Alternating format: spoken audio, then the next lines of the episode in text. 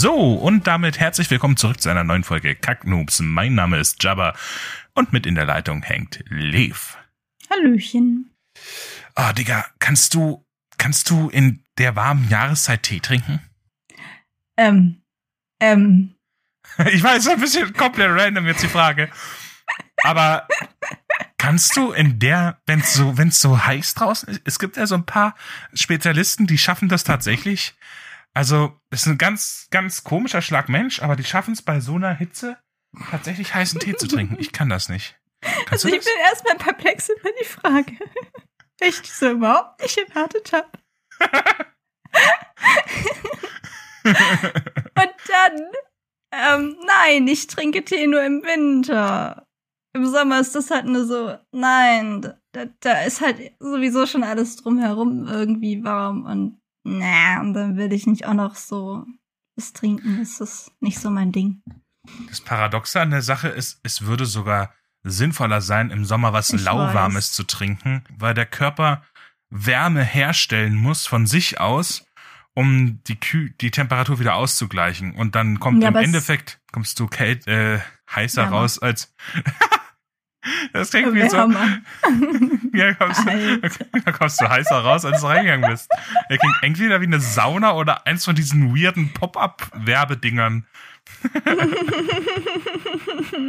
Aber ich, ich meine, abgesehen mal davon, jetzt von, von, vom Wärmehaushalt des Körpers, ich meine, es sind keine, keine zwei, drei Minuten in die Aufnahme rein und schon ist wieder so eine total, also wirklich, Kacknupszeit, wirklich.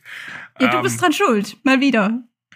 Ja, aber pass auf, ich schlag jetzt noch den Bogen. Ich, ich, ich werde gleich beweisen, dass wir tatsächlich einen Podcast überschreiben sind. Pass auf, ich schlag den okay. Bogen, okay? Okay, ich, ich bin mal gespannt. Und zwar Stereotype, äh, Assoziationen und Verknüpfungen. Wie kommst du von Tee zu Stereotypen? Naja, gerade, gerade, ähm, ich meine, Tee, wenn, wenn du dir vorstellst, eine schöne, wenn, wenn irgendjemand sagt, eine schöne, warme oder eine schöne heiße Tasse Tee, ja, dann stellst du dir doch nicht einen Liegestuhl am Strand vor. Nö. Du stellst dir also schon schon eher schon eher in Richtung Lehnstuhl am Fenster oder am offenen Kamin draußen schneit's eher in die Ecke als yes. ähm, ne? exactly. Ne? Und manchmal ist es vielleicht ganz sinnvoll mit solchen Erwartungshaltungen auch mal zu spielen und dann halt einfach einen Charakter hast, der einfach auf Tee im Sommer steht. Auf richtig schön heißen Tee im Sommer, den schlürft er genüsslich oder sie halt zu seinen eigenen Zwecken nutzen, weil man damit ja als Leser auch schon sehr viel verbindet. Für, für so eine Szene kannst du sehr viel mehr Gefühle und Emotionen und Verbindungen, die der Leser eh schon hat, mit heißem Tee halt, äh, wecken und reaktivieren. Jetzt habe ich schon, ich habe es doch neulich schon gesagt, aber ich musste schon wieder an Actimel denken. Aktiviert, ähm, Ich finde das irgendwie sehr beeindruckend, wie du von T zu Stereotypen gekommen bist, weil du meintest ja, du rettest die Sache mit dem T, aber ich konnte mir es überhaupt nicht vorstellen, was du jetzt daraus machen willst. Ja, aber, aber jetzt ist doch ersichtlich, ja, oder? Schon. Oder hast, hatte ich das jetzt Ja, nicht? doch, also, was? ja, aber ich, ich find's einfach nur beeindruckend. Egal, weißt du was? Lass uns einfach anfangen. Was ist dein, dein inspirierender Shit die Woche gewesen? Ja, also ich hatte ja schon mal dieses eine Seminar von der Uni angesprochen, in dem wir fantastische Literatur lesen und das so ein bisschen analysieren. Und da hatten wir das Buch gelesen, Die 13,5 Leben des Captain Blaubeer. Und bei diesem Roman ist es so, dass ähm, ja der Blaubeer aus seiner Perspektive ähm, diese Welt Samonien entdeckt. Und diese Gruppe, die halt ähm, dieses Buch vorgestellt hat, hat herausgearbeitet, dass das ein unzuverlässiger Erzähler ist. Ja, das ist ja, ist das nicht, ist das nicht gerade der Kern der Story, dass es halt einfach nur Seemannsgarn ist, was der von sich gibt? Ich glaube, wir sind dann, ähm, das ist jetzt schon wieder eine Weile her, wir sind dann irgendwie auf den Punkt gekommen, dass das halt irgendwie schon einfach nur Seemannsgarn ist, aber halt, dass man, wenn man sich wirklich drauf einlässt, dass man da halt schon wirklich Spaß dran haben kann, diese Welt zu entdecken, auch wenn die noch so verkorkst und also es ist irgendwie unlogisch logisch. Es, diese Welt hat seine eigene Logik, wo wir jetzt sagen würden, yo, das funktioniert so überhaupt nicht. ist so vollkommen gegen alle natürlichen Gesetze und so. Aber innerhalb von dieser Welt macht es dann halt schon wieder Sinn. Aber das ist eigentlich gar nicht das, worauf ich hinaus will. Worauf ich hinaus will, ist, dass wir herausgearbeitet haben, dass der ein, ein unzuverlässiger Erzähler ist. Das hat mich wieder so ein bisschen darauf gebracht, dass, äh, dass es sehr viel ausmachen kann, aus welcher Perspektive man eine Geschichte schreibt. Und dann ist mir aufgefallen, dass ich das so unbewusst selbst schon ein bisschen umgesetzt habe weil ich gerne Geschichten aus verschiedenen, wirklich sehr, sehr unterschiedlichen Perspektiven schreibe, um zu zeigen, was das für einen großen Unterschied machen kann. Spielst du da jetzt gerade auf das Wahrnehmungsparadoxon an? Also ich meine, egal ob du deine Geschichte in der ersten oder in der dritten Person erzählst, du hast ja unabhängig von der Erzählperspektive ja meistens quasi einen Charakter, aus dessen Sicht oder über dessen Schulter guckend quasi du eine Szene erzählst meine, klar, du kannst dann auch zwischen den Charakteren hin und her hüpfen, aber letztendlich machst du das ja nicht mitten in der Szene, also nur sehr selten. Wie der Leser die Szene quasi erlebt und wahrnimmt, ist ja dann eindeutig gefärbt durch die Wahrnehmung des Charakters, aus dessen Sicht du schreibst. Mhm. Oder über dessen Schulter der Leser halt gerade guckt. Ja, das beschreibt es, glaube ich, ziemlich gut. Ähm, ich ich habe nämlich das vor, so zu machen. Also jetzt nicht, dass man eine Szene mehr oder weniger mehrmals aus verschiedener Perspektive erzählt. Das würde, glaube ich, sehr, sehr schnell sehr äh, langweilig werden, wenn das jetzt nicht ein sehr krasser Kontrast wäre. Ähm, aber es, es stört mich ja meistens schon, wenn du, ähm, das, das gibt es in manchen Büchern, dass äh, der Hauptcharakter eine Szene erlebt und Dinge tut und dann schließt eine andere Szene an, aber die wird dann von dem einen Nebencharakter aus dem, der, dem seiner Sicht. Aber es ändert sich nichts an der Erzählart und Weise. Hm, wie meinst du jetzt mit Art und Weise? Also ich dachte, das ist das, was dich stört, weil das ist das, was mich stört. Nee, ähm, ist halt, dass, ähm, dass der, der nächste Charakter mit der nächsten Szene, dass der dann praktisch nochmal in zwei, drei Sätzen die vorherige Szene zusammenfasst. Das darf dich manchmal auch schon. Aber das finde ich generell nicht so ein tolles Ding, ähm, Szenen mehrmals zu beschreiben, wenn es jetzt eben nicht so einen krassen Kontrast gibt. Aber ähm, sagen wir mal, du hast einen Krieg in deinem Fantasy-Roman und dann hast du Figuren, die an sehr vielen unterschiedlichen Stellen diesen Krieg wahrnehmen und damit sehr, sehr viele unterschiedliche Perspektiven und ähm, mhm. Gefühle so fühlen. So, du hast vielleicht einen an der Front und dann seine Mutter zu Hause, die sich um die Kinder, Kinder kümmern muss, um die mhm. Geschwister oder so und dann vielleicht kommt dann irgendwie noch so eine relativ hohe Person, die sehr viel Verantwortung trägt, also dass man. Oder der Kontrast zwischen einem, der den Krieg als gerechtfertigt empfindet, und einem, der die Gräuel erleben muss. Also quasi einer, der. Ja, die Opfer. Oder, halt.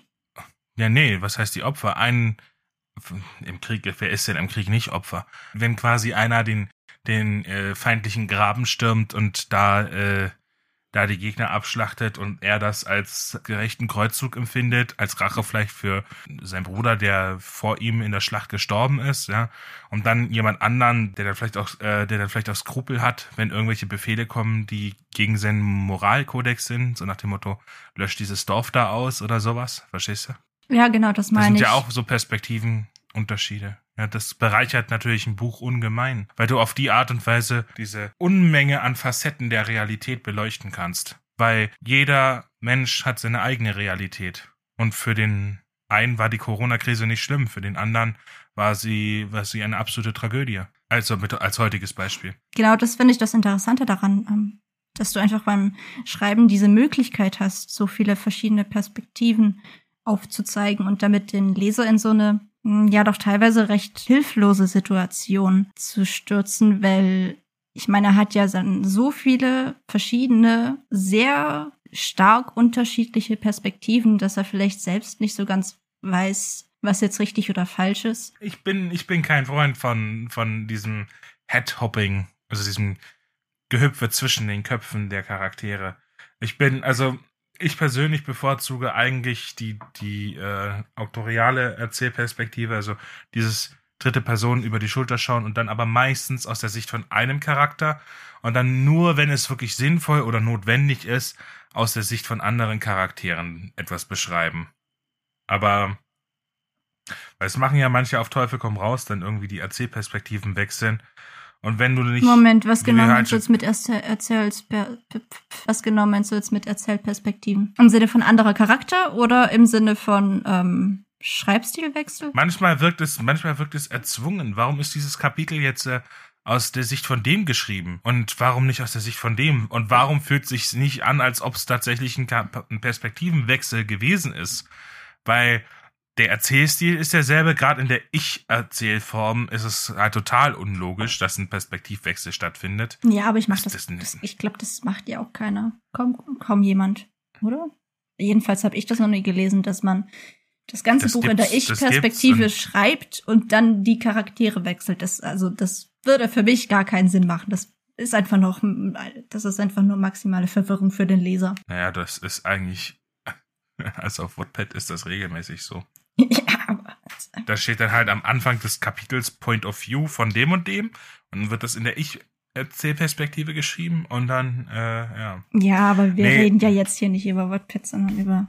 Nee, aber ich bin kein Fan, ich weiß, ich bin kein Fan von diesem Headhopping. Also das, also man sollte es nicht, es ist wie Salz, man kann es halt, es, ähm, es braucht schon, weil du kannst dich ein ganzes Buch aus der Perspektive von einer Person erzählen und ähm, es ist ja auch der große Vorteil der dritten äh, Person, also ne, der, der auktorialen Erzählperspektive, dass du eben Szenen oder Eindrücke äh, von verschiedenen Personen eben, dass du da ganz viele Facetten bieten kannst, ja. Aber es ist halt, wie gesagt, wie Salz. Ohne geht's nicht, weil dann ist es sehr fade und sehr eindimensional, aber du kannst, der ist so ein ganz schmaler Grad zwischen genau richtig und fuck ist zu viel. Muss ich dir widersprechen? Ich habe, glaube ich, schon so viele Bücher gelesen, die in regelmäßigen Abständen die Charaktere wechseln. Ähm, und ich, ich, ich glaube, ich lese eigentlich fast nur Bücher, in denen das wirklich regelmäßig passiert und nicht so alle 10, 20 Kapitel so mal ein bisschen was von dem Antagonisten, damit man weiß, dass der da irgendwie was plant und dass es eine G- Gefahr gibt, vor der sich die Hauptcharaktere dann irgendwie fürchten müssen. Von sowas, wo das dann nur ganz selten ähm, reingestreut wird, bin ich ehrlich gesagt kein Fan. Also wenn ich das wirklich nur zu darauf selten. doch, ich sage du meintest selten, wie Salz und Salz ist immer nur so ein bisschen. Ja, aber wohl dosiert. Zu viel ist, dann ist die Suppe versalzen. Nee, bin ich anderer Meinung. Ich habe schon zu viele Bücher gelesen, die regelmäßig die Perspektive wechseln. Und ich finde, das hat immer super geklappt. Und ich denke, ich werde das wahrscheinlich auch so handhaben. Und habe das, glaube ich, bisher auch schon so gehandhabt in diesem einen Ding, was ich mal angefangen hatte. Weißt du, was das Schöne ist? Hm. Das ist so wie so mit Geschmack, da lässt sich nicht drüber streiten. Und da. Ist, also wir haben, wir haben ja Gott sei Dank keinen kein, äh, keinen Gültigkeitsanspruch. Wir sagen ja nicht, dass das, was wir sagen, für alle gilt und gelten muss. Ich finde das, find das ja auch schön, dass wir mal was finden, wo wir nicht d'accord sind. nee, das Weil ist jetzt schon das nur- sonst- zweite. sonst ist der Echt? Hatten Ja, ähm, ja, wir hatten das ähm, äh, Plotten und Panzen. Du bist der Panzer, ich der Plotter. Also ja gut, dass wir halt da unter, ja, aber dass wir tatsächlich mal in einer Sache absolut nicht einer Meinung sind, ne, da sind wir halt zwei unterschiedliche Typen von Schreibern, aber das ist ja was, was uns beide betrifft und du sagst so, ja, nee, nee, nee, schon, schon wechseln, wechseln. Und ich so, nee, nee, nee, machen wir nicht so viel, machen wir nicht so Doch, viel. äh, ich finde es echt super. Ich, also, dieses, ich hab schon, ich hab neulich was angefangen zu plotten. Ähm, dieses Ding mit dem Aufstand, was ich erzählt hatte. Und da Mhm. habe ich mir schon so ein paar verschiedene Perspektiven so an, an Charakteren rausgesucht, die das dann wirklich krass unterschiedlich erzählen werden. Und ich finde das super. So, dass ich meine, da hast du ja auch die Parallele zum echten Leben, was vielleicht manchen Leuten nicht, nicht so krass auf der Ebene bewusst ist, dass halt jeder Mensch sein eigenes Leben hat und dass du da einfach selber nur ein Nebencharakter bist, weißt du? Das ist, ich glaube, das muss einem erstmal so richtig, richtig bewusst werden. Also ich meine, die ist das ja schon unterschwellig so bewusst, aber halt so, so richtig mal sacken lassen, weißt du? Mhm. Ja, Und das definitiv. finde ich halt das Krasse, dass es, dass es eben diese Parallele gibt. Das ist tatsächlich etwas, was ich sehr interessant finde, diese, diese ganze, ich meine, jeder ist seiner eigenen äh, Geschichte Protagonist, ne? Mhm. Aber in wie vieler anderer Leute Geschichten, Lebensgeschichten bist du der Antagonist oder einer der Antagonisten? Ja, und vielleicht auch teilweise ohne es zu wissen. Oder du bist halt einfach, was bist du für eine Figur in, in, in, in der Lebensgeschichte von jemand anderem? Bist du da, weiß ich nicht, bist du da der Dorftrottel, der Mentor, der, also ich, ich generell wahrscheinlich zu 95% der Dorftrottel. also wir sind ja schon wieder, wir haben uns ja wieder massiv verzettelt. Captain Blaubeer. Was ich eigentlich sagen wollte ist, ich habe den nie gemocht. Ich habe damals, auf, es lief damals im Fernsehen Captain Blaubeer und ich habe das nie geguckt. Ich mochte die Figuren nicht. Ich fand die, ich fand auch diese Puppen so hässlich. Meinst die du jetzt Augenbewegungen ähm, von Hein Blöd und von ja hier. Meinst du die- jetzt die- das? die- ich glaube, das, ich glaube, das, was du meinst mit den Puppen, das gehört zu Sendung in der Ma Sendung mit der Maus. Dann kann war das das bei Weil ja, es, das es gibt einmal sein. diese Kinderserie, die ich nie geschaut habe, weil ich das auch so äh, komisch finde, weil ich glaube, da werden Fotos hier aus unserer realen Welt ge genommen und dann irgendwie die Charaktere reingezeichnet. Das fand ich irgendwie sehr weird. Aber es gibt, glaube ich, ähm, als Teil von die Sendung mit der Maus gibt es dann irgendwie so immer zwischendrin so fünf Minuten ähm, die, Ja, dieser, dieser Blaubär mit seinen Enkeln und Teilen blöd. Ich fand die Ja, super. Ich fand das so am Anfang, wenn du, wenn du, du siehst so dieses Meer und dann dieser. Felsen und dieses. Boot drauf, ich fand das voll cool. Geh weg, geh weg. Äh, gar kein, nee, geh weg. Ich fand das voll cool. Ja, das ist ja schön für dich, aber lass mich da nur damit. ich mochte Captain Blaubeer nie. Mochte ich nicht. Das ich Ding fand ist, diese, ich das fand, Witzige ich fand ist, die Charaktere scheiße, ich fand die, und ich fand die, ich fand das alles, ich, also ich, nichts für ungut. Ich muss ja auch nicht alles mögen, ne? Das Ding gut, ist halt, hab's- dass diese Serie, also sowohl die Kinderserie als auch das Ding, von dem ich glaube, dass es in die Sendung mit der Maus war, äh, es kann auch sein, dass ich mich da irre, ähm, aber das ähm, ist halt beides äh, total anders als die Bücher. Also die Leben, äh, also die 13,5 Leben des Captain Blaubeer ist ja der erste Band von vielen, die in dieser Zermonien-Weltreihe Dingsbums da spielen. Und das ist halt, also Kinderserie und Buchreihe ist halt so komplett was anderes. Soweit ich weiß. Ja, Wollte Ja, ich nur mal mich hat- sagen. Ja, aber mich hat das nie abgeholt. Nie. Weiß ich nicht. Ist so. Ich bin eher. Ja, es hat schon einen Grund, warum ich eher so auf Fantasy stehe. Aber apropos Fantasy, ich fand ja Ähm. den Namen von dieser, von dieser ähm, Vorlesung von dir da ganz interessant. Fantastische Literatur? Äh, Fantastik in der Jugendliteratur. Okay, aber du hast fantastische Literatur gesagt, deswegen. Ja, wir lesen das so- fantastische Literatur. Nämlich als ich mit dem Cover-Artist von äh, Die Feuer von Firn ähm, das Cover quasi entworfen hatte, hatten wir auch kurz die Diskussion, weil ähm, unten drinne im Cover stand dann ähm, ein fantastischer Roman. Und ich so, du, das klingt irgendwie nach krasser Selbstbeweihräucherung. So, wenn man auf sein eigenes Buch schreibt, das ist fantastisch.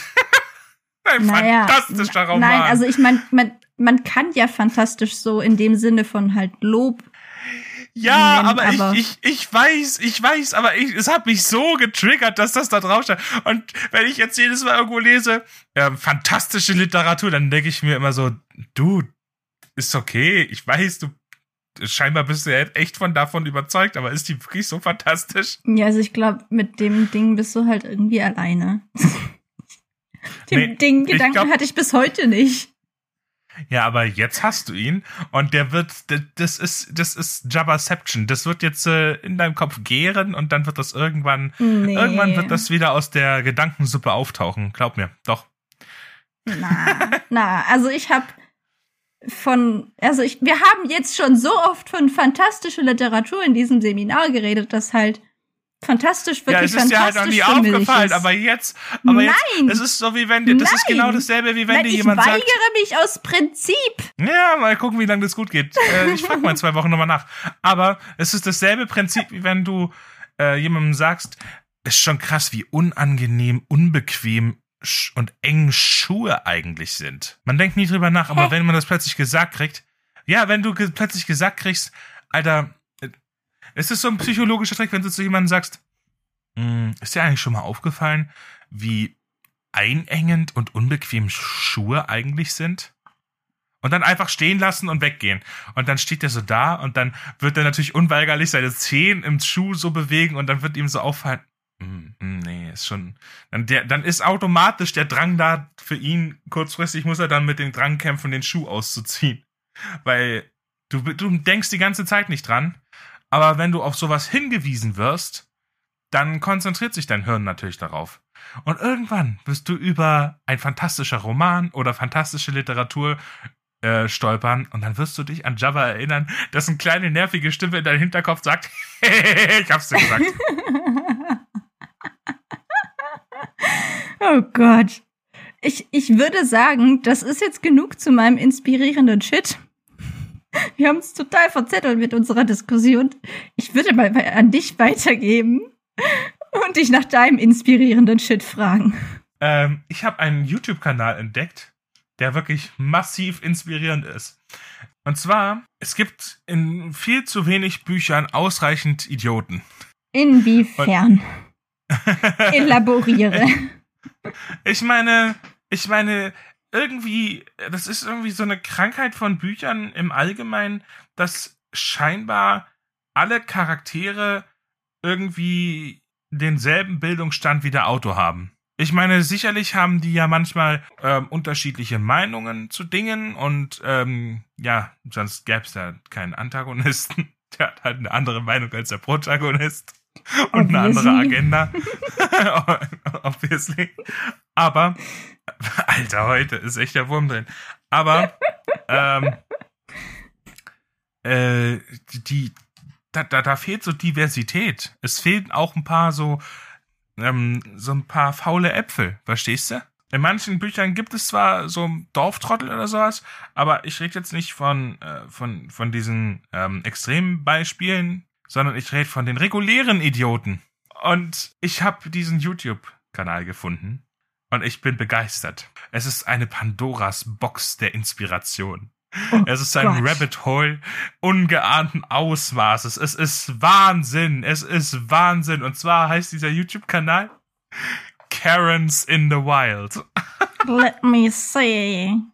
Ähm, der, der Begriff Karen bzw. Darren ist dir, das ist dir ein Begriff? Darren? Darren ist eine, eine männliche Karen. Ich habe noch nie von einer männlichen Karen gehört. Immer nur von weiblichen. Dieser YouTube-Kanal. Oh. Und zwar Karens ist ja so ein Begriff für. Das abonnieren. Gute, gutes Stichwort, das könnt ihr bei uns auch mal machen. Gerne abonnieren, teilen, followen, liken, weiß ich nicht. Auf Patreon unterstützen. Auf Discord mit uns diskutieren. Fragen stellen, aber äh, abonnieren hin, folgen her. Karens sind diese, diese, ja, hm, ganz speziellen Exemplare von ähm, Mensch. Fra von Mensch, die aus irgendeinem Grund ähm, besonders dann total ausrasten, wenn Kameras in der Nähe sind. Meistens beschweren sie sich wegen irgendwas, ähm, wofür sie absolut kein Recht haben, aber glauben aus irgendeinem Grund, sie hätten das Recht, irgendetwas zu tun oder irgendwas zu haben. Und sie wollen halt unbedingt ihren Willen durchsetzen.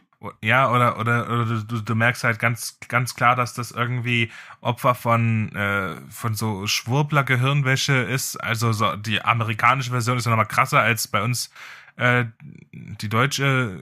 Die nee, Sorte habe ich noch nicht kennengelernt. Was? Die, mir, die Sorte habe ich noch nicht kennengelernt. Diese Schwurbler Karen-Dingens. Waren bisher da, irgendwie.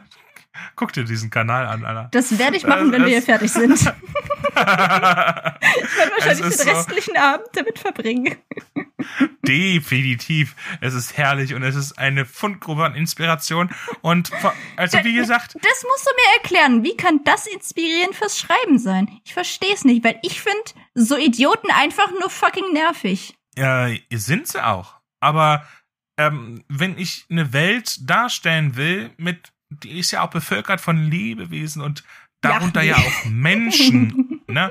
Und ähm, da gibt's halt auch, ich meine, logischerweise muss es da auch solche Exemplare geben. Ich meine, Diversität ist ja sowieso ein ganz großes Problem in, in, in Büchern. Die Charaktere, ich habe es vorhin schon gesagt, die scheinen alle irgendwie denselben Bildungsstand zu haben, und zwar den vom Autor. Ja? Mhm. Das Einzige, was die voneinander unterscheidet, ist, ist äh, Hintergrundstory die der Autor ihnen aufdrückt. Und ähm, ja, also ich meine, im Großteil der Bücher. Es gibt Bücher, Bücher, die das sehr gut machen, wo du wirklich merkst, dass da ist eine Diversität bei den Charakteren da. Aber irgendwie bei den, beim Großteil der Bücher scheint es wirklich so zu laufen, dass die, ja, wie soll ich sagen, äh, das ist alles sehr dass es so eine Art Allgemeinwissen gibt, das wirklich jeder hat, auch wenn es einfach nur so ein Straßenjunge ist mit äh, zehn Jahren und der nicht wirklich großartig Bildung genossen hat. Als extrem, als Extrembeispiel. Ja, ja. und dann halt irgendwie. Es sei denn, es passt gerade im Plot, dass es äh, würde gerade im Plot passen, dass da jetzt irgendeiner ist, der über nichts Bescheid weiß. Aber dann, dann, dann riecht man irgendeinen Witz, der da aufgebaut wird, schon von Weitem. Oder, oder irgendwie irgendeinen Plot-Twister, was weiß ich nicht was. Also ist da meistens, äh, gerade dann, wenn irgend, gerade dann, wenn dann mal irgendeiner aus dem Rahmen fällt, dann merkst du schon, okay, der hat irgendeinen besonderen Zweck, den, der wurde da allein des Plottes wegen dort eingebaut. Ja, ja das, das, das merkt man. Ich glaube, sobald man irgendwie selbst sich mit dieser Schreiberei beschäftigt und dann anfängt, Bücher zu analysieren, jedenfalls ist das bei mir so, dann ähm, kann ich, ich, es passiert mir inzwischen so oft, dass ich nicht nur bei Büchern, auch bei Filmen einfach von Anfang an sagen kann, yo, dieser Charakter wird das und das tun und wird irgendwie zum Antagonisten und sonst die was. Also ich kann das halt irgendwie relativ gut voraussehen, was da passieren wird und das. Bei Filmen ist es noch extremer. Ja, bei, bei Filmen ist es schrecklich. Bei Filmen also, ist es also extremer, weil du weißt, okay, der hat jetzt nur eine Sprechrolle, weil der irgendwie später noch irgendeine Art von Funktion erfüllen muss. Entweder äh, ist es eine explanative oder explorative ähm, Rolle, die den Zuschauer jetzt in irgendwas einführen soll oder irgendwas halt erklären soll, oder es ist, ähm, ja, es hat irgendeinen Grund, warum der jetzt das Maul aufmacht. Weil sonst hätte der keinen Screentime bekommen. Also mhm. bei Filmen ist es nochmal eine ganze Ecke extremer. Ich meine, ist ja wie bei Star Trek, ne? Die Leute, die, die in irgendeiner Folge den Mund aufgemacht haben und nicht zum festen Teil der ähm, Stammcrew gehören, du weißt, okay, die werden diese Folge sterben. Ja, irgendwas, oder irgendwas Schlimmes passiert mit denen. Aber ja, ähm, und diese Karens und Darrens, die zu studieren, finde ich sehr, einerseits natürlich mega unterhaltsam und andererseits sehr lehrreich. Wie? Wo ist das lehrreich? Ich glaube, ich habe vor ein paar Folgen irgendwann mal gesagt, dass ein, äh, dass es für einen Dummen schwerer ist, sich schlau zu stellen, mhm, ich erinnere mich. als für einen Schlauen, sich dumm zu stellen. Das Problem ist nur, ist gar nicht, es ist in beide Richtungen scheiße schwer. also ich möchte nicht sagen, dass ich jetzt wirklich schlau wäre oder so, aber ich, ich, ich siedel mich schon ähm, jenseits des Badewannenstöpsels an, mäßig. Und, und es ist, ist schon, es ist schon teilweise manchmal wirklich schwer, sich down zu graden. Und ähm, wenn man dann einfach das so ein bisschen studiert, so solche, solche Exemplare, das ist durchaus sehr lehrreich und äh, ermöglicht das dann später auch einzubinden in die, die, um die Diversität der Welt, die ich da beschreibe, ein bisschen zu erhöhen. Hm. Naja. Also ich weiß jetzt nicht, wie genau du das umsetzen willst, aber ist bestimmt eine Bereicherung für dich. Also ich bleib bei meinem Punkt, dass ich Karens einfach nur fucking nervig finde und äh, so richtige Dummdödel in Büchern nicht leiden kann. Okay, bestes Beispiel, wie, wie du sowas einbinden kannst. Der Hauptcharakter, also wir, wir finden jetzt mal einfach was along the way. Der Hauptcharakter läuft die Straße runter und ähm, hat irgendeinen, der muss irgendwo hin, ja. Und dann wird der aber in einen Streit reingezogen von zwei Nebencharakteren diese, diese ganze, diese ganze Neben, Nebenstory ähm, dient dazu, dass er in dieser Stadt quasi bekannt wird. Was ihn dann quasi später vielleicht dazu bringt, dass irgendeiner ihn wiedererkennt und ihm dann bei irgendwas anderem hilft. Okay? Ja, du warst doch hier und so, verstehst du? Mhm. So. Ähm, das ist jetzt der ganz einfache, grundsolide Aufbau. Und ähm, dieser Streit, du, kannst diese, diese, diese Art zu streiten, wenn, so Karens sind ja der Meinung, die, die, die sind, mh, mm, Definitiv. Die sind im Recht. Ja. ja. Und ähm, nach, nach, einer, nach einer gewissen Menge von konsumierten Karens in the Wild Videos wird man, wirst du erkennen, dass es, dass es Parallelen gibt. Du wirst dann diese Muster erkennen und die kannst du dann umsetzen. Und die kannst du dann wunderbar in die Streit, in die, in, in, du hast ja dann, der, der Hauptcharakter, der, der kommt dann hinzu und der hört sich das ja erstmal kurz an, ja. Oh, mhm. er muss ja dann entscheiden, mische ich mich da ein, mische ich mich da nicht ein. Vielleicht wird er, das machen Kerns ja auch ganz gerne, die gehen einfach zu irgendjemand Unbeteiligten und ziehen ihn einfach in die Diskussion mit rein. Oh ja, was sagst du denn dazu? Und dann, das wäre dann zum Beispiel der Hauptcharakter, ja. So, sowas kannst du wunderbar umsetzen und das ist dann halt einfach, ähm, ja, nur als dummes Beispiel habe ich Ja, ganz schnell aus den Fingern gesaugt. Okay, dann habe ich jetzt wenigstens ein Beispiel. Ich glaube, ich, glaub, ich habe deinen Punkt inzwischen verstanden. Alter, das klingt so, so, Alter, lass mal weiterreden. Den nächsten Halt Ich glaube, ich habe deinen Punkt verstanden. Können wir jetzt bitte weitermachen? Ich habe heute noch ein bisschen was anderes zu tun. Ich will noch Karens in the Wild gucken. so. Jetzt hast du mich auf diesen Kanal neugierig gemacht und jetzt würde ich den schauen.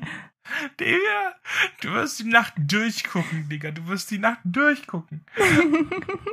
Aber genug davon. Was kannst du denn an Wins verbuchen die Woche?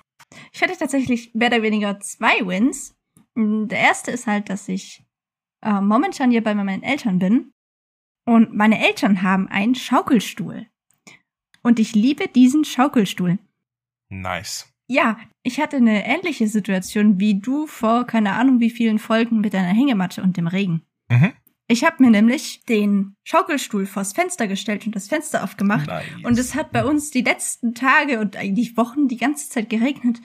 Und dann habe ich mir meinen Laptop auf den Schoß gesetzt und ach, das war so schön. Einfach nur so dem Regen zu hören und gleichzeitig so ein bisschen Schreibereigedöns machen und ah, das war so angenehm. Und dann so nebenher so ein bisschen noch so ein Hin und Her rappen und bisschen Hintergrundmusik, so ganz, ganz leise, so so unter dem Regen, so drunter liegen. Hammer. Aber das ist, Hammer. also äh, ich, also ist, ist übelst nice. Bisschen neidisch. Also ich, ich, ich kann das leider nur reproduzieren. Ich mache da quasi Trockenschwimmen. Ich, ich kann, äh, ich kann nur ASMR äh, so ein, so ein Regenvideo auf YouTube abspielen lassen. Und weißt du, durch wie viele schlechte Regen-ASMRs ich mich durchklicken musste, bis ich ein gutes gefunden habe, weil die meisten hören sich einfach an, als ob jemand einfach ähm, das Mikro neben einer Pfanne aufgestellt hat, in der Öl brutzelt. What the fuck? Hört sich wirklich so an. Wirklich. Ich hatte da mal ein paar gute gefunden. Ich habe ich hab, ich hab auch eine ganze, ich habe eine ganze Playlist mir mittlerweile erstellt. Oh, kannst du mir die schicken? Ähm, ungern. Das ist, äh, na klar. I demand! Aber es ist nicht das Wahre. Es ist immer noch nicht das Wahre, weil du weißt, da fehlt der Geruch, da fehlt der Ozongeruch in der Luft, da fehlt das, da fehlt alles. Oh, ich muss noch hinzufügen, ja. ähm, aus dem Zimmer bei meinen Eltern hat man eine richtig, richtig geile Sicht auf so Fluss und Natur dahinter und Felsen und so generell ist die Aussicht plus Regen plus Geräuschkulisse mega nice. I love it. Kann ich mir definitiv vorstellen. Ich habe ja, äh, ich habe es ja auf Fotos gesehen. Also das ist, wenn da noch so Nebel, so eine Nebelbank auf den äh, da, davor liegt oder so. Ja, halt so, so ein bisschen so blurry durch den Regen. Das ist so richtig, richtig nice. Ah, du hast ja gesagt, du hast zwei Wins. Was war denn der zweite? Ähm, also es ist nicht so hundertprozentig so ein Win. Das ist halt auch irgendwie auch so ein bisschen Fail. Ich habe versucht, eine Szene, die ich im Kopf hatte, zu schreiben. Das habe ich dann auch realisiert, mehr oder weniger, für so eine halbe Seite. Und das habe ich dann mhm, halt niedergeschrieben und ich glaube drei Tage lang nicht angefasst. Und dann habe ich mir das durchgelesen und das war halt einfach schrecklich. Weil die. Das ist Systreaming-Taktik verwendet. I mean, ja, teilweise schon, aber also es ist halt, ähm, die Szene war halt in meinem Kopf noch nicht so wirklich mhm. vorhanden, weswegen die halt auf Papier auch ne, wirklich, also einfach nur scheiße aussieht. Ich glaube, ich kann das da halt wirklich nicht so machen wie du, wenn du so eine Idee hast und dann einfach runterschreibst. Das, das funktioniert in meinem Hirn einfach anders. Ich habe zwar so eine grobe Idee, aber die ist halt noch nicht mal ansatzweise so da, dass ich jetzt irgendwie was einigermaßen Gescheites zu Papier bringen könnte. Das ist einfach nur. Aber irgendwann. Ich meine, ja, irgendwann nicht, muss ich das hinschreiben, aber so wie es jetzt momentan ist, was ich jetzt hingeschrieben habe, das kannst du halt echt. Also, das kannst du so nicht sein, übernehmen. Dass einfach das ist, das ist einfach der Kopf. Der Kopf eines Plotters ist einfach ein Systreaming-Fass. Dein Kopf ist ein Stinkefisch-Fass. Alter, dein Kopf ist ein Stinkefisch. ja, also ich, ich, wir haben ja schon mehrmals festgestellt, dass du ein Panzer bist und ich ein Plotter und dass halt das dann grundsätzlich verschieden bei uns abläuft und das hat mir das Ganze dachte, jetzt einfach nur noch mal bestätigt. Ja, aber ich dachte, bei dir, bei dir, bei dir läuft das äh, so ab, dass du das so alles, dass du das alles schon aufgeschrieben hast, halt in, in Sachen, in, nur halt äh, kein Fließtext, kein Erzähltext, sondern die ganzen Hintergrundinfos. Aber dass das auch in dem Kopf so lange gären muss, bevor das fertig ist, wusste ich jetzt auch nicht. Ja, gut. Ja, also jetzt vom Wordpadding her habe ich ja schon einiges aufgeschrieben und da ist es wirklich auch so, dass ich das wirklich ähm, aufschreibe in Stichworten. Und ähm, beim Schreiben mache ich es tatsächlich auch, dass ich mir jetzt sage, halt hier Kapitel 1 und dann hier so ein paar Stichworte aufschreibe, an denen ich mich dann entlanghangeln kann. Aber es braucht dann halt schon eine ganze Weile, bis ich zu diesem Schritt komme. Und ich habe halt jetzt gemerkt, dass ich da noch nicht, also definitiv noch nicht bin.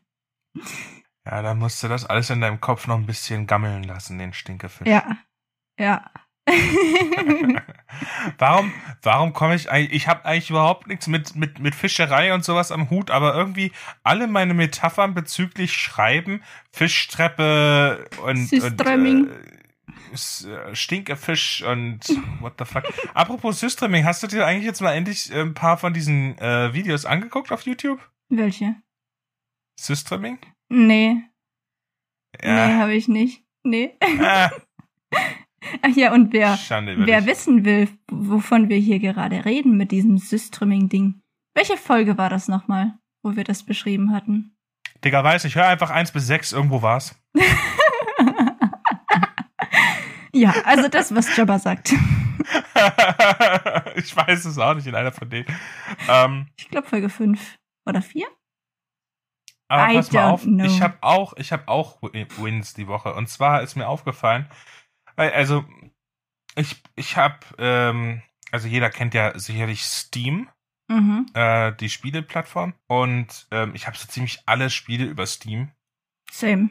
Und ich, ich habe wirklich, also ich habe eine ganze Menge Stunden auf Steam zusammenbekommen mittlerweile in meinem Leben. Aber so seit zwei Monaten habe ich das Programm nicht einmal wirklich offen gehabt. Same. Einmal, um, äh, um, um was nachzugucken und ein Update zu installieren, aber dann doch nicht zu spielen. Weil ich einfach, ich hab, bin einfach momentan äh, seit zwei Monaten einfach so dermaßen eingespannt, ich habe gar keine Zeit mehr dazu. Und mich ja, nervt das auch richtig. Denn sagen? Weil Steam, Steam hat das scheinbar mitbekommen, also irgendein Algorithmus scheint das mitbekommen zu haben. Und das bettelt richtig um Aufmerksamkeit. Es schickt mir schon E-Mails. Oh ja, bitte kauf, gib wieder Geld aus bei mir. Bitte spiel doch wenigstens mal das bisschen was hier. Was machst denn du die ganze Zeit? Bist du tot? so oder so ist mir dadurch aufgefallen, dass, äh, dass ich halt schon seit Ewigkeit nicht mehr zocke. Und also gerade weil ich früher halt sehr viel gezockt habe und jetzt halt so überhaupt nicht mehr. Also nicht, nicht so, dass es weniger ist, sondern halt überhaupt nicht mehr, weißt du? Ja, gut. Und ich habe auch gar nicht die Lust dazu, irgendwie macht mich auch gar nichts an, ne? Also. Ja, das kann ja halt einerseits daran liegen, dass du keine Zeit hast, aber könnte ja theoretisch auch bedeuten, dass du einfach nur sehr produktiv bist. Aber ich glaube, ähm, du hast halt einfach gar keine Zeit dazu. Ich, das, das sind beides sehr legitime Gründe. Und der dritte legitime Grund ist, es gibt momentan aber auch keine guten Spiele. Also keine Spiele, die mich jetzt äh, anmachen würden. Das Einzige, was ich noch irgendwann mal ausprobieren will, ist Rimworld. Das sagt mir nichts. Ah, das ist so ein Weltraumkolonie-Simulator. Okay. Das ist, äh, ich glaube, die Story von Rimworld ist, dass du, dass die auf irgendeinem, ein paar Dudes und Dudinen stürzen halt auf den Planeten ab und du spielst sie dann halt, wie die da ihre, ähm, wie die da ihre Kolonie aufbauen und dann musst du denen einzelne Aufgaben zuweisen und dann passiert halt so Shit und äh, keine Ahnung. So ein bisschen Survival-mäßig. Auch, ja. Okay. Und dann halt später, wenn es genug Dudes sind, dann ist es dann eher äh, so Richtung Koloniemanagement und so. Also das interessiert mich auch, solche Art von Spielen, ne? Aber ansonsten, ja, aber äh, trotzdem kommen ja so viele Spiele raus und das ist, ähm, das ist irgendwie so dasselbe Problem, wie wenn ich mir, äh, also wenn ich mir den Steam Shop angucke, das habe ich jetzt nämlich mal gemacht, was es so alles gibt momentan. Ähm, und wenn ich dann mir angucke, was es momentan halt alles an Serien und Filmen und Büchern gibt, und ich mir halt denke, ja, ich glaube, das große Problem momentan ist, es wird einfach alles produziert. Gefühlt. Manchmal frage ich mich halt echt, Leute, warum verlegt ihr das? Du weißt, du hast ja. von irgendeinem äh, befreundeten Mensch gehört, der selber was eingereicht hat, du hast es Probe gelesen und du weißt, das ist wirklich gut und ähm, das kommt nicht durch, das wird nicht verlegt und dann verlegen die halt irgendeine Werwolf Stepdaddy-Kacke oder sowas, was weiß ich nicht was. Also, ja, nee, ist, ist doch so. Ja, ich, ich weiß, was du meinst. Das ist frustrierend. Aber genug davon. Wie sieht's bei dir aus? Kannst du ein paar Fails aufwarten? Ja, also ähm, ich würde halt irgendwie so dieser Versuch zu schreiben und dass das dann total schrecklich geworden ist, würde ich so zur Hälfte eben den Wins zuordnen und zur Hälfte aber auch den Fails, weil es halt voll scheiße geworden ist. ähm, aber dann ist mir aufgefallen, als ich versucht habe zu schreiben, dass das nicht richtig formatiert ist, dass man das so nicht direkt in ein Buch übernehmen könnte. Und dann dachte ich mir so, ja, also wäre doch eigentlich schon sinnvoll, das von Anfang an richtig zu formatieren, so. Dann musst du das hinterher oh, nicht mehr machen. Oh, das kenne ich. Das ist, das ist. Ich oh weiß, Gott, ich ja. habe da schon mal was von dir mitbekommen. Und dann habe ich, keine Ahnung, eine halbe oder ganze Stunde damit verbracht, irgendwie rauszufinden, wie man das denn gescheit formatiert. Und bin zu dem Schluss gekommen, dass ich das irgendwann anders mache. Das ist, äh, ich glaube, ich habe mal zwei ganze Tage mit der Formatierung Ich Von- erinnere mich, du hast davon erzählt. davon zugebracht. Ich habe äh, ich hab einfach in meinem Bücherregal geguckt, ähm, welches Buch ich optisch am schönsten finde von der Größe. Hab das mit einem, äh, hab das dann ausgemessen, die Maße, hab die eingetragen in äh, in Open Office mache ich, nee, doch Open Office äh, schreibe ich die Bücher. Äh, also ich schreibe, ich schreibe auf Google Docs, aber formatieren tue ich in Open Office. Und ähm, da habe ich dann die Maße eingetragen und den ganzen Scheiß und mit der Seitennummer alleine schon, dass das erst ab dem Fließtext anfängt äh, zu zählen, das ist alleine schon eine, eine Qual. Und ähm, Jabba, willst du mir da eventuell gewisse Tipps rüberwachsen lassen? also ich schreibe zwar auf Word, aber das wird ja bestimmt irgendwo ähnlich sein. äh, ach ja, das gibt sich gar nichts. Open Office ist einfach nur die kostenlose Version von Word. Ach so. Das gibt sich überhaupt nichts. Also das, das ist wirklich auch optisch nicht großartig unterschiedlich. Ach so, ja, Ja. gut. Dann äh, weiß ich das jetzt Und- auch. Und ähm, ja, ich gebe doch nicht keine Ahnung, wie viel Geld für, für, für so ein Office-Paket aus, wenn ich das alles äh, für lau kriegen kann, weißt du? Und zwar legal. Ähm, also es ist jetzt keine abgekupferte Version, es ist einfach eine Open Source ähm, Internetgeschichte. Ja, ich, ja, äh, Word gibt's ja einmal halt ähm, online und dann halt einmal, wenn du es gekauft hast, dann nochmal anders. So genau kenne ich mich damit Ja. nicht aus. Ja, da musst du Lizenzen und so ein Scheiß. Aber wie dem auch sei, da habe ich auch so, so ein Standarddokument jetzt quasi, das ist jetzt vorgefertigt und dann, ich schreibe einfach auf Google Docs mein Buch und dann, dann, dann tue ich das einfach unformatiert reinkopieren und dann übernimmt das ja die Formatierung und da muss ich dann nur noch, und dann kommt ja dann die eigentliche, äh, die Schlussarbeit, wo du dann äh, auf die Suche gehst nach, okay, äh, passt das hier ähm, dann, dann musst du ja dann auch noch die schauen und mit der Hurenkinderregelung und dem ganzen äh? Schusterkind und Hu auf der auf also ganz unten an der Seite, ja? Ein Absatz geht zu Ende, ein neuer fängt an und wenn das dann nur zwei Zeilen sind, dann tut man das nicht auf der Zeile auf der Seite lassen, sondern packt es auf die nächste Seite. Ja, das macht Sinn. Ja, dass du da nicht nur eine Zeile vom nächsten Absatz da unten stehen hast und da musst du umblättern, weißt du? Macht Sinn. Und ähm, jetzt weiß ich nicht, das heißt wirklich Hurenkind und Echt? Schusterjunge. Echt? Das sind, das sind offizielle Bezeichnungen. Hurenkind Wow. und Schusterjunge. Wer hat sich das ausgedacht? Okay, also ähm, ich habe es gerade nachgeguckt. Das, was ich ähm, gerade gemeint hatte, dass ähm, wenn die die wenn wenn wenn nur eine Zeile oder zwei Zeilen, je nachdem, ähm, von einem neuen Absatz unten auf einer Seite sind, dann ist das ein Schusterjunge. Die gehören, ähm, weil der vorwitzig ist. Der gehört da eigentlich noch gar nicht hin und lugt, lugt noch in die, in die, in die vorherige Seite rein, weißt du? Und ähm, deswegen packt man den dann in die nachfolgende Seite zu dem äh, Absatz, wohin gehört. Und ein Hurenkind ist, ähm, wenn von einem Absatz eine letzte Zeile nicht mehr auf die Seite passt und dann, äh, dann von diesem Absatz nur noch so eine Zeile auf der nächsten Seite ist, dann hat die quasi seine Wurzeln verloren, diese Zeile, und wird deshalb fieserweise als Hurenkind bezeichnet. Es ist aber wirklich, es ist leider wirklich die offizielle Bezeichnung. Googelt es, es ist kein Witz.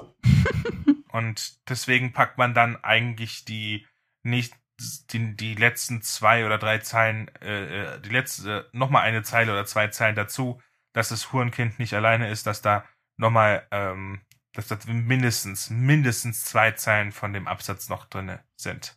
Und das kann man aber auch automatisch regeln lassen, aber es funktioniert halt wie Scheiße und deswegen muss man das alles selber nochmal nachgucken. Generell muss man dann nachgucken, ob der Abstand zum, zum Bund passt und ach, das ist äh, äh, Formatieren ist. Das Buch schreiben. Formatieren ist, ist. Ich glaube, das beschreibt es ganz gut. ja, es ist halt wirklich so. Weil, bis du das alles da. Also eins kann ich mit Sicherheit sagen, Schreiben ist, glaube ich, wirklich nur 20% der Arbeit mit einem Buch. Weitere 40% sind korrigieren und Beta lesen und, und äh, die Teigmasse kneten, bis das Ding seine endgültige Form erreicht hat. Dann nochmal 10% sind äh, Rechtschreibfehler und äh, sonst irgendwelche Fehler jagen. und 20% sind halt die Formatierung und der äh, das Cover und der ganze Scheiß und dann 10% dann halt noch Vertrieb. ja, das ist halt einfach 20% nur das Schreiben sind, das Schreiben an sich sind. Das bedenkt man im Vorhinein gar nicht, ne? Äh, unabhängig von Formatieren ist bah, habe ich äh, auch einen Fail vorzuweisen, nämlich oh, was, was viele als Schreibblockade kennen, hat noch eine, eine böse Stiefschwester. Die wäre? das Versumpfen. Also ich habe, ich bin diese Woche versumpft.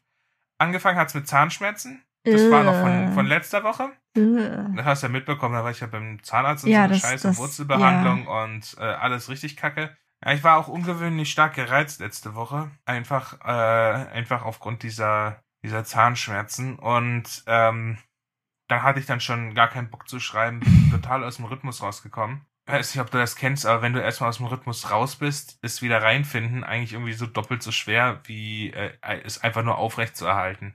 Ja, weißt davon ich kann ich ein Lied singen. Weißt du noch, als ich gesagt habe, ich habe es seit über einem Jahr nicht geschrieben? Oh boy.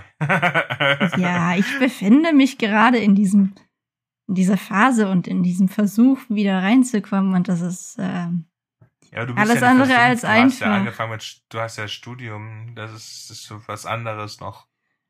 Ja. Und dann habe ich das Problem gehabt, dann hat, hat das mit den Zahnschmerzen aufgehört, dann hatte ich viel, viel Real-Life-Shit am Laufen. Und dann bin ich über eine neue Serie gestolpert. und dann bist du darin versumpft. Dir, und dann bin ich darin endgültig versumpft. Sagte The Good Doc, The Good Doctor what? The, the, the, the, the, sagte The Good Doctor was? Nein, Mann! The Good Doctor was? Sagt dir das was? The Good Doctor? Ähm, ich glaube, ich habe Ausschnitte davon auf TikTok gesehen. Kann das sein, dass das ein autistischer Doktor ist? Ja. Hat mich nicht abgeholt. Zumindest das, was ich gesehen habe. Äh, ja, wenn du nur Ausschnitte auf TikTok siehst, dann wundert mich das auch nicht. Dann das, ähm, nein, geh in die Ecke und schäm dich. Das ist eine Mega-Serie. Nein, das, du lachst, ich meine das ernst. Geh, geh dich schämen. Na gut, ähm, wo war ich? Ob ich den Ja, da bin gut, ich gut, da, gut, gut, gut, mega gut. Der gut, gut, gut, gut, gut, gut, Doktor. wieso, wieso Truthahn? Gut, gut, gut, gut. Gut, gut, gut, gut, gut, Das sind nette Videos von den, wenn, einer so vor so einer Haufen, vor so einer Riesenmenge Truthähne steht und dann macht er und alle Truthähne. Oh, Truthähne sind toll. Truthähne sind so hässlich. Die sind aber so hässlich. Das auch, oder? aber sie geben witzige Geräusche ey, von wirklich sich. Wirklich nichts gegen Truthähne, aber die sind einfach sehr extrem hässliche Hühner. Hühner Große sind aber Hühner. toll. So richtige Ja, Hühner. aber die sind halt auch nicht hässlich. Ja, die haben auch nicht so Ich meine, dieses, dieses die, die sehen halt auch nach. Also. Das ist. Also ich meine, so ein Truthahn, der sieht halt einfach schon. Also es ist wie so ein Smeagol-Huhn. Gollumhuhn. Halt so, ein, so, eine Mischung aus Wasserleiche und ich weiß nicht, egal. Ähm, das sieht so verquollen aus, so richtig, bah, richtig, geh weg. Aber genug vom Truthahn-Shaming. Das schneiden wir nicht rein. Wieso? Man darf ja gar nichts mehr sagen. Darf ich nicht gegen Truthähne, darf ich nicht Truthähne bashen? Nö. Die armen Truthähne. Kriegen wir sonst Ärger mit Peter. Was? Also nicht mit dem Peter, sondern Peter, ähm, P-E-T-A. Ach so. Aber wir versumpfen hier gerade. Lass mal weitermachen. Oh Nee, aber, nee, aber ich bin ehrlich, da, da, da habe ich, da bin ich ordentlich versumpft, weil ich dann halt auch noch diese Serie geguckt habe und ich die wirklich feiere. Und also es vereint das Gute von Grey's Anatomy mit dem Guten von Dr. House. Kann ich bei allen drei so nicht mitreden. Hm, Okay, das, das Problem bei Grey's Anatomy ist, ha, das ist ähm, eine Mischung aus dem, aus zwei großen Phänomenen hattest. Nämlich einerseits das Lost-Phänomen. Sagt dir die Serie Lost was? Nö. Oh Gott, okay. Ähm, das, das ist so eine Mystery-Serie, wo die Autoren es wirklich vo- voll gut angefangen haben und dann äh, sind sie aber, konnten sie das, was sie da geschaffen haben, nicht mehr erklären. Und dann wurde es immer verstrickter und immer undurchsichtiger und um das zu kapieren, musst du die Serie fünfmal gucken. Und da habe ich keinen Bock drauf gehabt. Und also irgendwann schaltest du dann einfach ab, weil du kommst gar nicht mehr so hinterher und verstehst dann irgendwann nicht mehr so. Und vor allem ist dann auch überhaupt nicht mehr glaubwürdig, weißt du? Mhm. Das ist das Lost-Phänomen und das andere Phänomen ist, ähm, also am besten zu belegen wäre das mit Dragon Ball. Sagt dir das was? Ich kenne den Namen und ähm, ich habe es nie geschaut. Aber da ist das Grundproblem, dass, dass am Anfang alles noch relativ normal ist und dann wird der aber immer stärker und die Gegner werden immer stärker und dann, äh, dann, dann ist es so eine Power, so eine, so eine Power Escalation, weißt du? Wo es dann komplett Ist den Touch zur? Normalität, zur Realität, ja, ja, übelst overpowered und die Gegner auch und Oh es Gott. wird immer krasser und dann kommt der, ich weiß nicht, wie oft der vom Tod zurückkommt und dann hier dies, Ach das, Gott, jenes. das ist dieser Und Loop. ähm, Mhm, dann kämpft er mhm, gegen, ja, also, also es ist dann einfach zu viel, weißt du? Und ähm, im, übertragenen Sinne hatte Grey's Anatomy das Problem, dass die mit, dass die dieses, dieses, ähm, diese, diese Eskalationsspirale äh, hatten, nur mit, mit dem Drama-Part von ihrer Show, weißt du? Mhm, mhm, mhm. Es wurde Also immer, immer noch mehr mehr und immer noch schlimmer Gott, und immer, ja, aber Oh immer Gott. noch auftrumpfen. Es kann Oh ja nicht, Gott. es, muss ja noch schlimmer, es muss ja noch krasser sein. Und Ich da glaub, reicht dann ein Erdbeben und ein Zugunglück und ein. Fährunglück und ein dies und das und jenes, also was in dieser fiktiven, der es ist eine echte Stadt, aber fiktives Krankenhaus, was, was den Leuten dort alles passiert ist und dann Amoklauf dann, obwohl die Folge fand ich richtig gut. Mit dem Amoklauf im Krankenhaus. Also nicht, dass ein Amoklauf da stattgefunden hat, sondern erzählerisch war das gut gemacht. Und ähm, Dr. House ist am, einfach, am Ende ein- einfach nur schlecht geschrieben gewesen, fand ich. Aber wie gesagt, der Good Doctor macht das einfach sehr gut, weil es vereint das Beste von Grey's Anatomy mit dem Besten von Dr. House. Du hast, Okay. einen, du hast, du hast so einen, so einen, so einen, so einen Außenseiter-Hauptcharakter, der so einerseits schrullig, andererseits total out of the box ist. Mhm. Ja. So viel habe ich mitbekommen. Und zwar ach, nur halt nicht so so so ja so Anti-Held-mäßig wie Dr. House, was dann später zum Verhängnis der Serie an und für sich wurde, weil irgendwann irgendwann verlierst du dann halt die Sympathie mit dem Hauptcharakter, weißt du? Mhm. Aber wie gesagt, Zahnschmerzen gehabt und daraus resultierend letztendlich in einer neuen Serie versumpft. Die kurze Debatte jetzt, äh, was der Good Doctor jetzt so, so gut macht, äh, mal beiseite gestellt. Aber mh, apropos Zahnschmerzen, stimmst du mir zu, wenn ich die These aufstelle, dass ähm, jetzt so kaum ein Buch es eigentlich schafft, Schmerzen richtig zu beschreiben? Also wirklich richtig zu beschreiben. Inwiefern Schmerzen? Und insbesondere dann die Folgen zu beachten. oder körperliche oder emotionale Körperlich, Schmerzen? körperlich. Körperliche Schmerzen. Also Mhm. wir reden wirklich von, wir reden wirklich von Dingen wie ähm, ein Splitterbruch. Also, na, beziehungsweise von, von allem. Wir reden, stell dir vor, ein Mammut, ähm, Mammut äh, hüpft dir gegen den Oberschenkel und du hast absoluten Splitterbruch. Und beschreib das mal. Nachvollziehbar. Oder Ich stell mir ähm, das gerade vor, wie ein Mammut mir gegen das Bein hüpft. Das sieht in meinem Kopf einfach nur ganz, ganz komisch aus. Stell dir mal, stell dir mal einen Mammut vor, das hüpft. Und dir dann gegen das Bein hüpft. Alter, das hüpft. Alter, das läuft dir gegen Mann. Irgendwie, der, der das tritt dir halt, als der würde tritt dir dir halt so ein, so ein, vielleicht so ein bisschen größerer Hund in, in die Beine laufen. Aber so ein Mammut ist ja Köpfe So, so fast doppelt so groß wie du. Okay, dann weiß ich nicht, dann ist das halt das Steinzeit-Äquivalent von sich vor einen Zug werfen. Dann liegt, liegt er halt vor sich vor so eine Mammutherde und dann, okay, Splitterbruch, zack. Ähm, oder oder äh, wenn du von Sci-Fi-Roman, wenn du von von der von der von von von der Laser von einem Laser getroffen wirst und dann wird das ja in manchen so, dann, dann frisst sich das so von innen nach außen so, weißt du? Lass mich mal kurz darauf eingehen.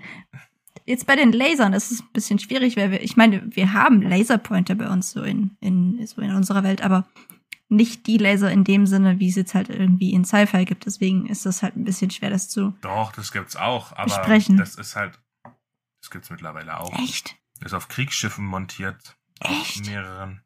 Und die Amis haben da ganz schön geforscht damit. Es gibt, ich glaube, die Sam, die Samvolt-Klasse also das mit der Railgun ist noch experimentell, soweit ich weiß, aber Laser haben die doch schon drauf.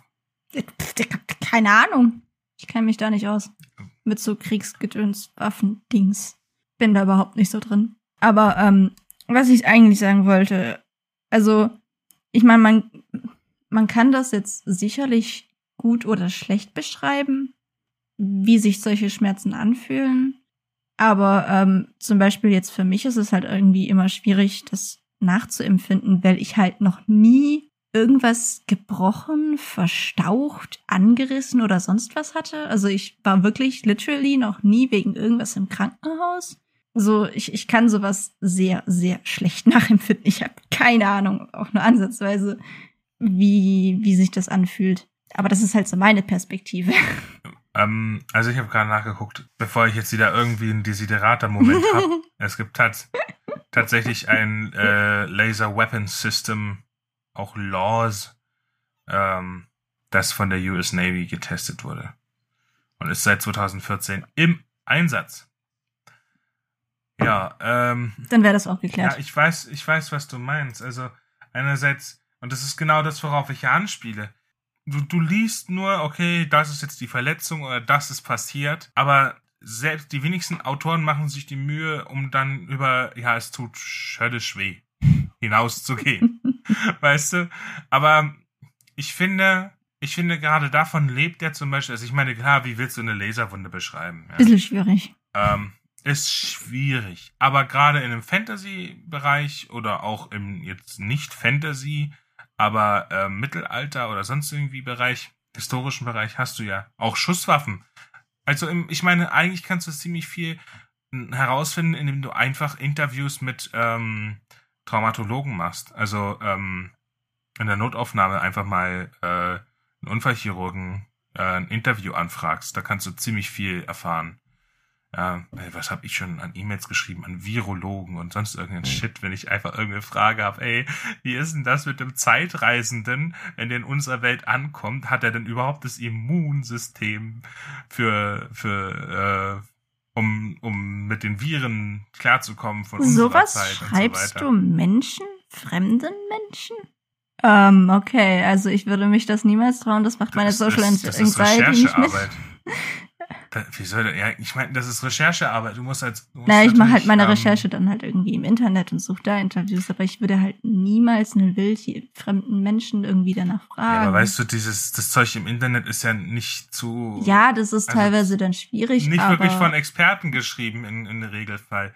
Und wenn ich wirklich eine Expertenmeinung haben möchte, dann kann ich nichts anderes tun, als einfach äh, mir rauszusuchen, ähm, einen Experten auf diesem Feld und dann den halt einfach der, äh, den Professoren einfach äh, eine kurze Mail mit zwei, drei Fragen, die dieses schnell und einfach beantworten können. Ähm, das dauert dann natürlich bis zu zwei Monaten, bis du da mal eine Antwort kriegst, wenn überhaupt. Ja. hast du schon Antworten Und auf manch- solche E-Mails bekommen? Ich habe auch schon Antworten bekommen, natürlich. Krass. Ja. Was Also, haben die Leute das dann ist ja- gesagt? ich meine, du bist ja dann so, da kommt da so ein wildfremder Mensch, der dich Das vollkommen ist für die ganz normal. Ist doch für die ganz normal, dass die angeschrieben werden in solchen Bereichen. Klar werden die dann angeschrieben. Die werden von, äh, von Wissenschaftlern, von Autoren, von irgendwelchen, die sind eigentlich die Anlaufstelle dafür. Und ich meine, wenn du wirklich spezifische Infos haben willst, die du nicht einfach durch dein eigenes Allgemeinwissen jetzt zu dir erschließen kannst, gerade wie sowas, wie sähe es denn mit einem Zeitreisenden aus? Wie, was wäre die Behandlungsmethode für einen Zeitreisenden? Ja. Ähm, und äh, wenn und noch besser ist es, wenn du ihn nicht direkt fragst und er sich was ausdenken muss, sondern nur einfach schon quasi ganz kurz anreißt. Also ich habe es so gemacht, ich habe ganz kurz angerissen, was die Behandlungsmethode wäre, würde die funktionieren. Unter der Annahme, dass man die Möglichkeiten dazu hätte. Und dann kam dann halt dann die entsprechende Antwort dann dazu. Ja.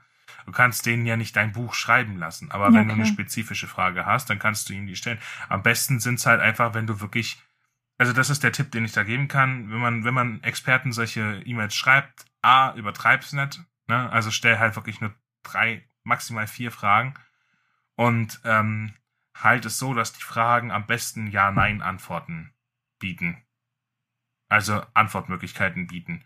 Das, also wenn der Professor was dazu oder Dozent oder oder oder Doktor oder keine Ahnung, irgendwasologe ähm, dazu seinen Senf noch selber dazugeben möchte, dann äh, kann er das ja machen. Aber äh, der Part, wo du rum du ihn bittest, das ist ja für ihn auch Zeit, die er da oder sie, ne, die die Leute da aufwenden müssen. Mhm. Und ähm, deswegen ist es halt schon am, am besten, wenn man das einfach kurz hält, dass die ähm, so wenig Zeit wie möglich damit vergeuden müssen, dir äh, zu helfen, weißt du? Das ist eine fachliche Einschätzung, auf der, mit der du arbeiten kannst, weißt du? Mhm. Schon krass so. Und ja. Aber wie gesagt, äh, man kann nicht erwarten, dass, äh, dass man hat kein Anrecht auf eine Antwort von Experten. Ja, klar. Also, das muss man immer bedenken. Und, und, und bloß nicht anrufen und nachfragen oder sowas. Mach sowas gar nicht. Einfach nur hinschreiben und wenn nichts zurückkommt, kommt halt nichts zurück. Ende. Ah, ich, äh, jetzt weiß ich wieder, was ich eigentlich erzählen wollte. Ich weiß gar nicht, wie ich da jetzt so davon abgekommen bin. wenn man zum Beispiel jetzt äh, in einem ganz normalen Kontext, ja, ähm, sagen wir einen Schwertkampf, wenn du da, also ich habe jetzt irgendwo, ich habe, ich habe mal eine, vor einer Weile dazu recherchiert und ähm, die besten Tipps dazu sind eigentlich, dass du ähm, körperliche Spezifikatoren anwenden sollst. Also, dass du, dass du am besten ganz genau beschreiben sollst, was kaputt geht. Dass man zumindest es verorten kann. Wenn du nämlich schreibst, und er, und das Schwert, das Schwert fraß sich in sein Bein. Okay, gut, das ist jetzt halt wirklich eine ziemliche Länge. Das ist einfach fast die halbe, die halbe Körperlänge, wo es jetzt wehtun könnte. Aber wenn du jetzt sagst, die Schwertspitze bohrte sich, bohrte sich, ähm, in seinen Oberschenkel. Bohrte sich durch seine Kniescheibe uh. und fraß sich durch das Knochenmark. Merkst du schon? Das äh, gerade eben. Ja. Nee, du hast, danke, du hast direkt, du hast direkt ein Bild, vor, nein, aber du hast ein Bild vor Augen und du hast so ein seltsames Gefühl im Bein und den Wunsch, dass es dir nicht passiert. ja. Wenn du, wenn du auf, nein, aber wenn du, wenn du diese Bilder benutzt, das ist, das macht schon mal sehr viel aus. Mhm. Ja. Da, also das ist jetzt auch, das sind jetzt fremde Federn, mit denen ich mich da stücke, weil das habe ich selber nur zusammengetragen in Recherche von zig Quellen, ja. Aber das ist ein Tipp, der mir sehr im Gedächtnis geblieben ist und den ich nur weitergeben kann. Ist ein nicer Tipp. Aber, aber eine Sache ist noch wichtig zu erwähnen und die liegt mir ganz am Herzen. Und zwar ganz wichtig, wenn sich jemand verletzt. Es braucht Zeit zu heilen. Ja, das, das. Ähm Denkt doch mal dran, wie stark ein Papierschnitt schmerzt und wie lange euch der Scheiß abfuckt, bis das wieder verheilt ist. ja? Schon nervig. Und jetzt stellt euch mal vor, irgendjemand kriegt ein verdammtes Schwert durch seine Kniescheibe gejaucht. Jetzt denkt mal drüber nach, wie lange das braucht. Dann rennt man nicht noch rum und stemmt noch die halbe Mission im Alleingang. Wenn sich Leute verletzen, dann ist das in der Regel ein Aus. Egal ob in der damaligen Zeit oder, oder heutzutage. Sci-Fi ist jetzt ein Thema für sich, weil die haben vielleicht andere medizinische Möglichkeiten mhm. dann. Mhm.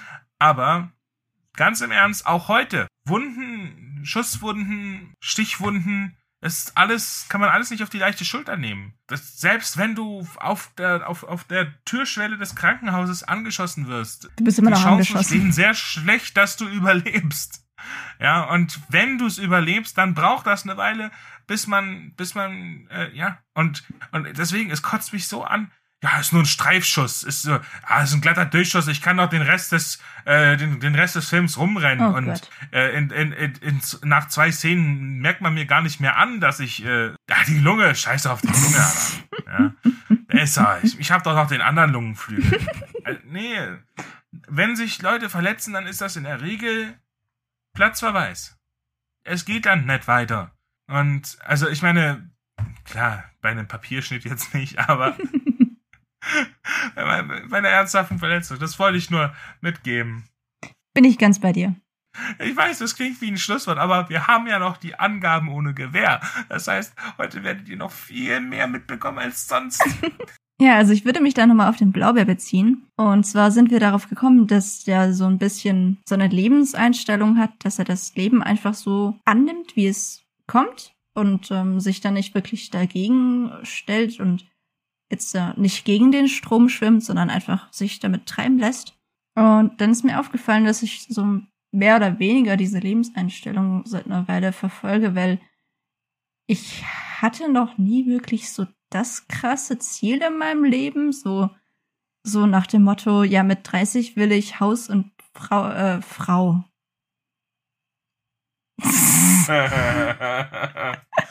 Jeder wie er will.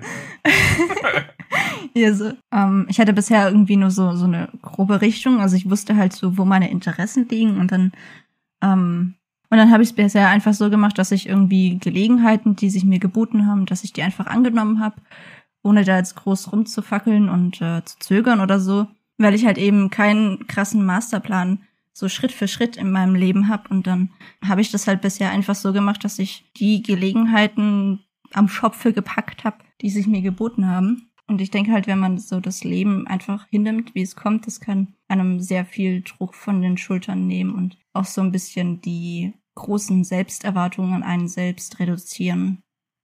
Ich denke, das ist eine Lebenseinstellung, die vielleicht dem einen oder anderen helfen könnte. Ja, sehe ich jetzt eher weniger, so bin ich ganz ehrlich, weil, weißt du, man sollte in seinem eigenen Leben schon Protagonist sein. Und wenn ich eines verabscheue, dann ist es Stories zu lesen mit passiven Protagonisten, die immer nur alles so nehmen, wie es kommt und nichts proaktiv tun und selber nichts vorantreiben. Ich für meinen Teil habe mich dazu entschieden, in meinem eigenen, in der Geschichte meines eigenen Lebens möchte ich nicht ein, ein Stück Treibholz im Fluss der Geschehnisse sein. Ich, ähm, ich weiß, dass mein Leben schon seine Stromschnellen und Untiefen hat und dass der Fluss der Geschehnisse sicherlich manchmal ein bisschen äh, starke Strömungen hat, aber letztendlich möchte ich da nicht als Treibholz herunterdackeln, sondern schon selber das Ruder in die Hand nehmen und äh, ich, fühl, ich würde mich nicht damit wohlfühlen mit so einer mit so einer laissez-faire-Haltung mit dem eigenen Leben, weil man hat nur ein Leben, jedenfalls weiß ich jetzt, habe ich noch keine gegenläufigen Beweise gesehen. Und ähm, wenn man also davon ausgeht, dass man jetzt nur dieses eine Leben hat, dann sollte man das auch schon ein wenig selbst gestalten. Ich habe dann schon eine Richtung, in die ich gehen will und die verfolge ich halt auch, aber halt nicht jetzt ähm, in einem Jahr will ich das und das getan haben und in zwei Jahren das und drei Jahren das. Das, das so, ich habe das halt nicht so krass durchgeplant. Ich habe ich hab eine Richtung, aber ähm, das, das muss halt nicht, ähm, es, ist, es ah, kann verschiedene Wege um, haben. Um, bist du eher, äh, bist du jetzt kein Treibholz, sondern sagen wir mal ein Fisch, der sich zumindestens für den Fluss entschieden hat, in den er entlang schwimmen will, aber sich größtenteils von der Strömung treiben lässt, aber halt die Richtung entschieden hat. Ja. Verstehst ja. du? Ja, das könnte man und, so sagen. Äh, ja, und dann, aber ja, ist auf jeden Fall Fisch ist besser als Treibholz. Ja, definitiv. Fisch ist besser als Treibholz. ich glaube, wir haben unseren ja, ich, also damit haben wir wirklich ein fantastisches Schlusswort gefunden. Find das muss ich, ich jetzt mal definitiv, definitiv sagen. wir bedanken uns wieder fürs Zuhören. Es war uns auch diesmal ein inneres Zöpfeflechten, euch dabei gehabt zu haben. Wir freuen uns über jeden von euch, der uns zuhört. Und wer uns darüber hinaus unterstützen möchte, kann das auf Patreon tun. So oder so, wir hören uns auch nächste Woche wieder. Bis dahin, bleibt geschmeidig und haut rein. Tschüssi. Tschüss.